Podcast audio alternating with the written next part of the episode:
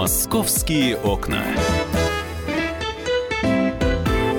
Мы продолжаем программу «Московские окна». Меня зовут Екатерина Шевцова. Павел Клоков по-прежнему со мной в студии. А, и у нас будет еще одна тема. Давайте два слова все-таки о погоде. Это такая тема достаточно главная и важная на данный момент. А, в Москве идет дождь, к сожалению. Погода сейчас очень такая, знаете, опять не летняя. Вот, но обещают нам, начиная со среды, потепление до 20 градусов. Поэтому этой мыслью мы с вами будем себя греть в начале рабочей недели. Вот, но с вашего позволения мы переходим уже к другой теме.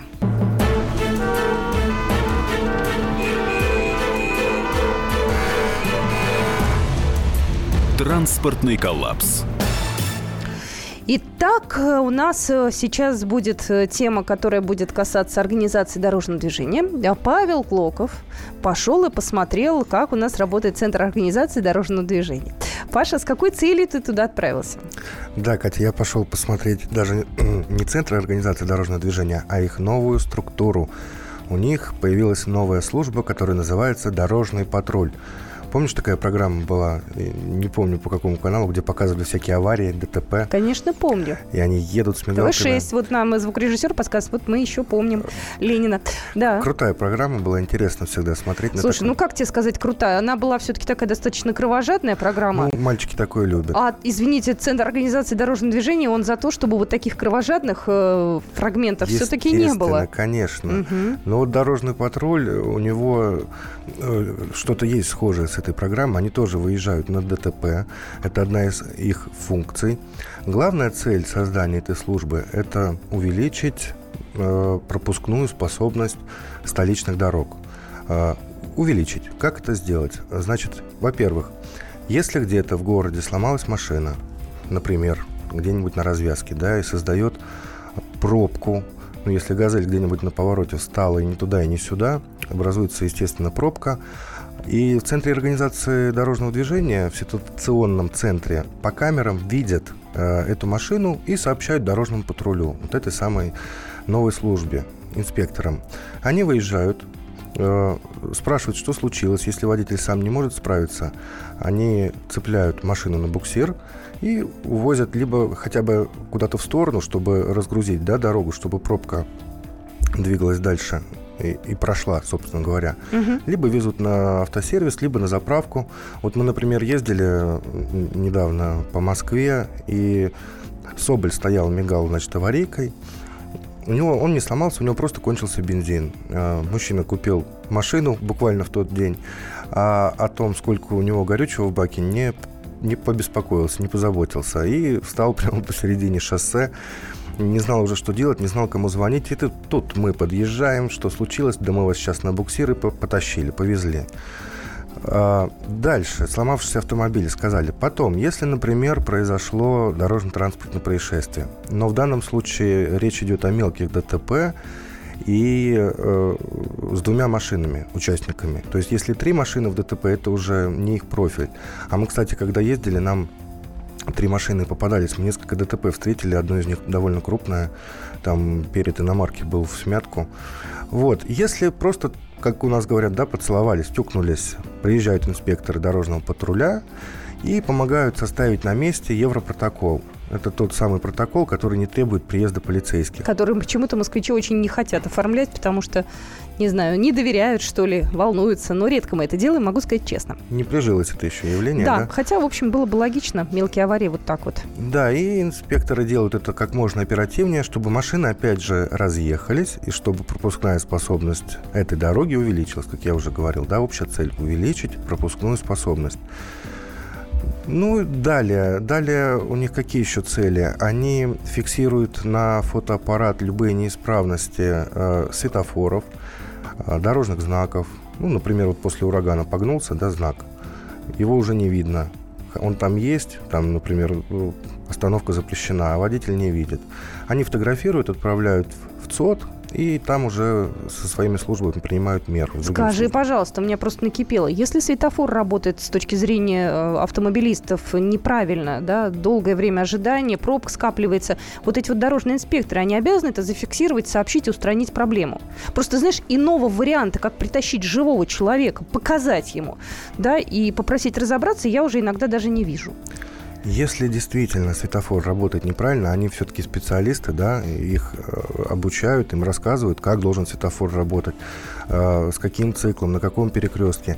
Если они фиксируют, что у светофора какие-то неполадки, они ну, фотографируют, опять же, и пишут э, сопровождающую информацию, в чем проблема, в чем неполадка, и отправляют. Кстати говоря, они мне сказали, если со светофором действительно что-то не то, и они это заметили и отправили своим, да, в контору, в тот же день выезжает служба и принимает меры. Потому что светофор это серьезно, если э, неполадки с ним происходят, то и пробки, и неразбериха, и ДТП, и все, что хочешь. Если, например, э, что-то не то со знаком дорожным, то могут приехать там через три дня, например. Не сразу сделать, ну, будем уж честно говорить. А иногда а что касается бывает... светофора, то быстро. Извини, иногда, знаешь, я опять же столкнулась с этим на собственном опыте. Иногда бывает, что э, светофор не работает по причине э, каких-то других э, служб. То есть э, бывают конторы, которые, например, там занимаются строительством метро, да, они его отключают там по каким-то своим э, внутренним э, правилам, тогда, да, тогда они будут и тогда проверять. получается, да, некий э, спор двух субъектов, да, вот, э, и они быстро, оперативно не могут устранить эту проблему. Но вызывать их надо. Это Ну вот, тут- ну вот, например, мы ехали по городу, и коммунальщики перекрыли полосу движения, причем единственную на повороте улицы, уже не скажу точно улицу, э, то есть буквально оккупировали этот угол, и повернуть туда было очень сложно, там по краю уже по разметке. Мы подошли, спросили, почему вы перекрыли. Да. Они говорят, а мы чистим водосток. А мы говорим, а у вас документы есть какие-нибудь? Ух ты. А Они говорят, конечно. Показывают э, документы, согласованные э, с ГИБДД, причем на три дня, которые разрешили им перекрыть эту полосу и заниматься ну, чисткой водостока, да, это необходимо. Ну, никак по-другому там не сделаешь, он люк, э, колодец находится на, на проезжей части, рядом Мгм. с проезжей частью, а им же нужно и шланг подвести, и, и- и не один человек там работает, поэтому приходится перекрывать. А, Ну вот за время дежурства много забавных историй они мне рассказали, инспекторы дорожного патруля. Э, Им, когда они патрулируют по городу, приходится не только выполнять свои прямые обязанности, но и помогать людям. Ну вот, например, во время урагана был случай, они дежурили как раз в это Мгм. время, и вот начи- поднимается эта буря, и по тротуару идет мама, молодая мама с, с коляской, да, с ребенком, с маленьким. И ветер поднялся такой, что коляску буквально отрывало от земли. То есть ну, э, эффект паруса срабатывал. Они остановились и предложили свою помощь. М- мама не отказалась, была только рада. Коляску они сложили, положили в багажник. А маму с ребенком отвезли домой. Говорит, благодарность была просто безмерная. Слушай, а как с ними связаться? Потому что я вот еще с нашего прошлого с тобой общения в прямом эфире с представителями ЦОД мечтаю с ними познакомиться, с этими инспекторами, да, и пригласить к себе в район. Как это сделать? Это важный вопрос, и я знаю на него ответ. Никак. Пожалуйста. Никак. Э, В том плане, что вызвать их как сотрудников ГИБДД нельзя. Ты Окей. можешь обратиться Как в ЦОД. обозначить мне, что вот в этом районе есть проблемы, и я готова вам эту проблему показать? А, очень много. Можно и на mos.ru писать, там не есть... всегда отвечают оперативно и не всегда решают проблему. Я вот э, пытаюсь сейчас как-то... Так, ну, можно зайти просто на сайт непосредственно Центра организации дорожного движения. Там есть раздел «Оставить обращение». Пожалуйста. Насколько я знаю, отвечают. Может быть, э, не приезжают так вот э, закономерно, да, по каждому вызову, но отвечают точно. А, Вызвать их нельзя. Они находят вот эти сломанные машины с помощью операторов ситуационного центра, которые, как я уже говорю, сидят в конторе ЦОД и смотрят на, э, на экраны камер видеонаблюдения. Вот они раз заметили, там на такой-то улице машина встала на перекрестке, дамочка вокруг бегает, и, и ни туда, ни сюда. Все, паника. Они тут же сообщают об этом инспекторам, Мгм. и они уже туда мчатся. А какого-то телефона вот этой службы дорожного патруля нет. Пока нет. Может быть, он и будет, когда их станет больше. Их сейчас только 5 экипажей всего лишь, но будет 30 Как их скоро. идентифицировать? А это зеленая, яркая зеленая машина, угу. она видна издалека э, с желтыми проблесковыми маячками и написано на машине крупными буквами «Дорожный патруль». Я так поняла, что дорожный патруль бояться не надо. О, то есть это не та э, Они, структура, которую да. надо опасаться. Они то не штрафуют. Это нам во благо, да. То есть некоторые, понимаешь, у нас если ЦОД, если АМПП, если ГИБДД, у нас люди начинают так, знаешь, настороженно смотреть, ага, это все, значит, нам э, будет э, только к сожалению... Побаиваются, в общем. Побаиваются. Их бояться не надо. Их не надо. Это очень добрые ребята. Вот со мной два инспектора ездили, очень отзывчивые. Ну, много случаев. Вот другой случай. Мы не так, успеваем уже успеваем? другой случай. А-а-а. Я предлагаю другой случай прочитать на странице «Комсомольской правды». В ближайшее время будет большая статья, будет фотография, будут фотографии вот, Павла Клокова. Поэтому рекомендую вам с ней ознакомиться. Пашу мы отпускаем, а продолжим наш эфир скоро. Московские окна.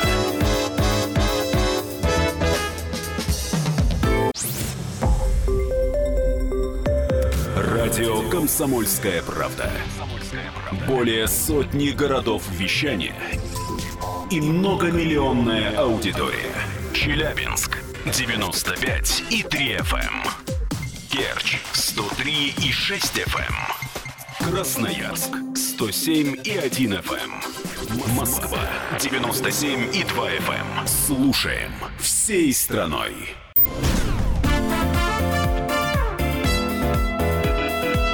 Московские окна. Здравствуйте, мы продолжаем программу «Московские окна». Половина первого в Москве. Э, я, с вашего позволения, пройдусь э, по некоторым московским новостям. Ну, для тех, кто пользуется трассой М11, важная информация. Автодор открыл движение по развязке на автодороге М11 Москва-Санкт-Петербург из аэропорта Шереметьево в сторону Москвы. Это было сделано в торжественной обстановке. Э, наш, кстати, коллега журналист «Комсомольской правды» автомобильный обозреватель Андрей Гречаник на этом мероприятии присутствовал. Вот, я надеюсь, что от этого э, будет э, москвичам, автолюбителям исключительное благо. Вот, э, наверняка будет легче добраться по трассе М11 до Солнечногорска, потому что э, все-таки пробка там скапливалась да, достаточно приличная. Вот, и будет распределяться поток автомобилей по направлению в Москву, в Зеленоград, Солнечногорск. Вот, э, это, в общем-то, для нас исключительно для автомобилистов э, приятный момент. Э, так, Э, что у нас еще хорошего в Москве? Все-таки хочется хороших новостей в понедельник начать. Не с э, каких-то неприятных историй, которые связаны с погоды или еще с чем-то, э, у нас э, торжественно открылся с сегодняшнего дня сезон торговли клубникой. Э, цена от 200 до 350 рублей за килограмм. Ярмарки будут открыты в столице два месяца до начала августа. Как сказал руководитель столичного департамента торговли и услуг Алексей Немирюк, в Москве заработали 84 точки по продаже клубники. В дальнейшем их число вырастет до 150. Откуда приезжают ягоды Волгоград, Ростов, Астрахань, вот, э, Кабардино-Балкария. А ближе, наверное, к середине июня у нас э, в Подмосковье в э, совхозе Минилейна тоже поспеет уже своя подмосковная клубника. Не знаю, увидим ли мы ее вот в этих самых павильончиках или нет, но то, что она будет, это факт. Ну что же, лето наступает, и так или иначе дети у нас тоже начинают гулять, у них начинаются каникулы, но не всегда каникулы для детей проходят спокойно. Вот об одном чрезвычайном происшествии расскажет Алиса Титко через секунду. Московские окна. Ну что ж, у нас Алиса Титко на связи. Алиса, здравствуй. Да, здравствуйте всем. Здравствуй. Ну что ж, у нас дети не только э, гуляют на улице, катаются на велосипедах, но у детей такое есть традиционное развлечение – это квесты. Они обожают квесты, они отмечают дни рождения с друзьями на квестах, сами ходят. Расскажи, пожалуйста, что за история произошла на днях? Смотрите, прям вот в День защиты детей, да, эта история произошла. Стала известна она нам только вот э, на днях, буквально вчера, э, потому что одна из мам школьников выложила историю, да, не очень приятную, о том, что вот э, ее дочка пострадала. А, собственно, пострадала, да, вот именно участвуя в таком квесте, э, как говорит мама, что думала, ну, ну что, ну, будет веселое развлечение, там э, с логикой побегают детишки, там, не знаю, пооткрывают ключиками дверцы. Ну, то есть обычный, да, квест там должно быть, было быть просто развлечение игра. Но завершилось все это тем, что ей пришлось сорваться с работы и приехать за своей дочерью в больницу. А, что произошло?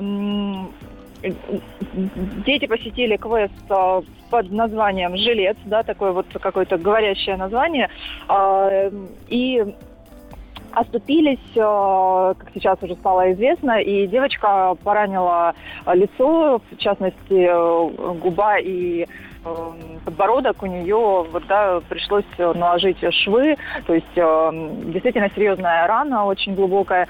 Вот, объяснять, как такое произошло, в принципе. А, говорят, что там мама сообщила, что там какие-то штыри были, не знаю, металлические, пластмассовые, но что именно на них девочка наткнулась, когда упала. А, мы попытались разобраться, да, конечно, в этой истории, как, как там все происходило, и связались э, с организаторами этого квеста. А, собственно, вот там э, немножко иная э, история. Давайте, как, давайте услышим, да. да, давайте услышим Александра Мельника, с которым ты пообщалась, генерал генерального директора квеста под названием «Клетка».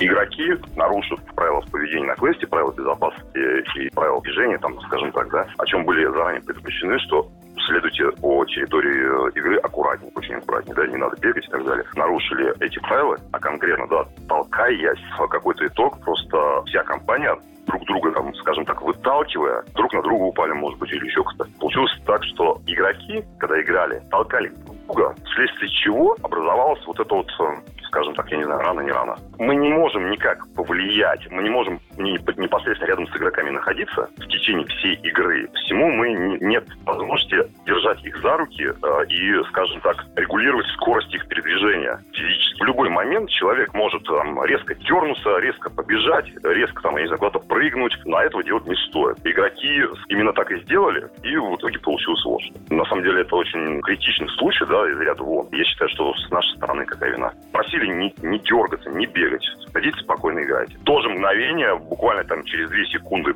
игра была остановлена, все mm-hmm. выведены с локации, была оказана первая медицинская помощь. У нас же и аптечка есть, у нас все есть для этого. Вот, была, было предложено вызвать скорую, собственно, чего отказались. Женщина, которая мама, видимо, быстренько всех собрала и увезла. И все. И на этом все закончилось. Александр Мельник был только что в эфире, гендиректор квеста «Клетка». Алис, скажи, пожалуйста, для какого возраста этот квест и сколько девочки, пострадавшей лет? Это важный момент. А, смотрите, да, там ситуация такая, что девочке-то 12 лет, а э, указано было э, в самом квесте, да, еще на самом сайте даже э, вот такое обозначение 14+. А, да, любопытно было уточнить, а, как, как так получилось, что ребенку 12 лет, а попасть в 14 плюс. А, организаторы говорят, что в принципе с родителем, то есть с кем-то из взрослых, пройти ребенок может в принципе там и 10 лет. Ну, то есть если родители считают, что uh-huh. ребенок э, не боится этой игры, потому что все-таки там присутствует, да, некий страх, неожиданности, да, чего может ребенок испугаться. Вот, поэтому советую, конечно, с родителями. Здесь какая была ситуация? Здесь было 4 человека. Одна из родительниц э, их привезла, ну, потому что остальные не могли там работать, заняты. А, но сама родительница а, не пошла э, в само, в само это здание, где проходил квест. А, опять же, как сообщают а, родители, что их не пустили на территорию, а, сам владелец квеста говорит, что женщина даже не выходила из машины, и детей а, запустили сразу на территорию квеста. А, ну, собственно, так, а, такие условия квеста, что игра начинается прямо с порога. Вот, поэтому дети сразу прошли. Как прошли и почему у них никто не спросил документы, это тоже вопрос очень любопытный. Действительно говорят, что родители не показали документы, и при бронировании а, по телефону сообщили, что им, их детям 14 и более лет. То есть, ну, как бы пошли, получается, на обман, что действительно там, не знаю, нехорошо, наверное, стороны родителей, если это так на самом деле и было. Ну, по крайней мере, так нам рассказал организатор. Алис, вот. Алис, давай услышим Олега Павловича, адвоката, потому что у него тоже есть на этот взгляд, э, на эту историю свой взгляд, да, все-таки это юридическая уже такая сторона. Давайте узнаем вообще, э, как в этой ситуации быть-то.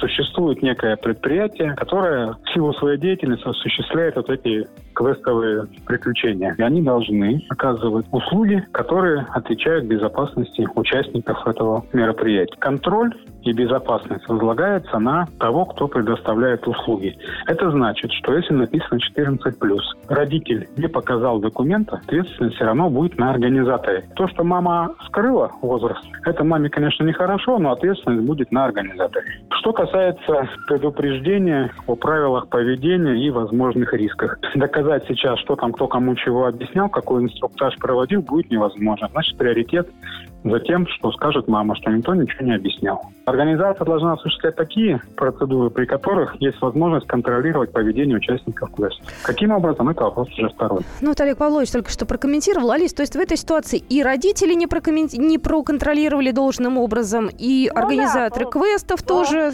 так это посмотрели на это сквозь пальцы, что дети идут э, не взрослые, да? Ну да, вот родители говорят, что они тысячу раз посещали все эти различные квесты и как бы знали, в принципе, что там должно было ждать их э, детей. А дети захотели чего-то более, ну, как бы э, интригующего, более страшного, что ли. Вот. И, ну, родители как-то сквозь так, наверное, там прочитали в двух словах, что это за квест, и не вникли особенно. Вот. И то, что там 14 плюс решили, ну, как бы, чего там, девочкам 12 уже, что там до 14, и там по росту, может быть, так и выглядит. Ну, то есть, вот какие-то вот эти все нюансы, э, да, кажется, мелочь такая, но вот э, позже это вот все вылилось в такое, что, э, и, собственно, организаторы, не знаю, насколько там много рассказывали детям, что ведите себя аккуратнее, что действительно там ну, такое полутемное состояние, да, ну, то есть свет там приглушен немного, что нужно действительно аккуратнее смотреть и под ноги, и быть осторожными. Ну, то есть вот это, конечно, все вопросы, наверное, еще к контролирующим органам, которые, ну, вот насколько они проверяют все эти квесты, насколько они официальны вообще, э, насколько э, там техника безопасности соблюдается. И, в принципе, да, вот э, адвокат нам говорил, что э, если вот такие вот недоразумения случаются, инциденты, то, конечно, можно инициировать э, проверку, Рос, да? Роспотребнадзор можно туда послать, можно прокуратуру, вплоть до того, что Следственный комитет. Ну, то есть там уже сами определят, можно эти заявки отправить в эти органы, и проверка будет осуществлена. Я поняла, Алис, Алис, Алис, извини, пожалуйста, у нас просто время поджимает. Я думаю, что э, наши слушатели могут э, эту историю все прочитать с комментариями, с подробностями на нашем сайте kp.ru. Я благодарю специального корреспондента Алис Титко за э, комментарий, за историю. А я же на этом программу «Московские окна» закрываю. Всем пока. «Московские окна».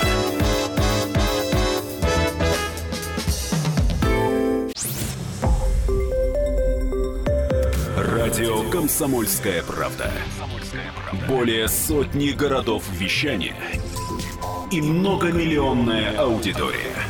Хабаровск 88 и 3 FM. Эм. Тюмень 99 и 6 FM.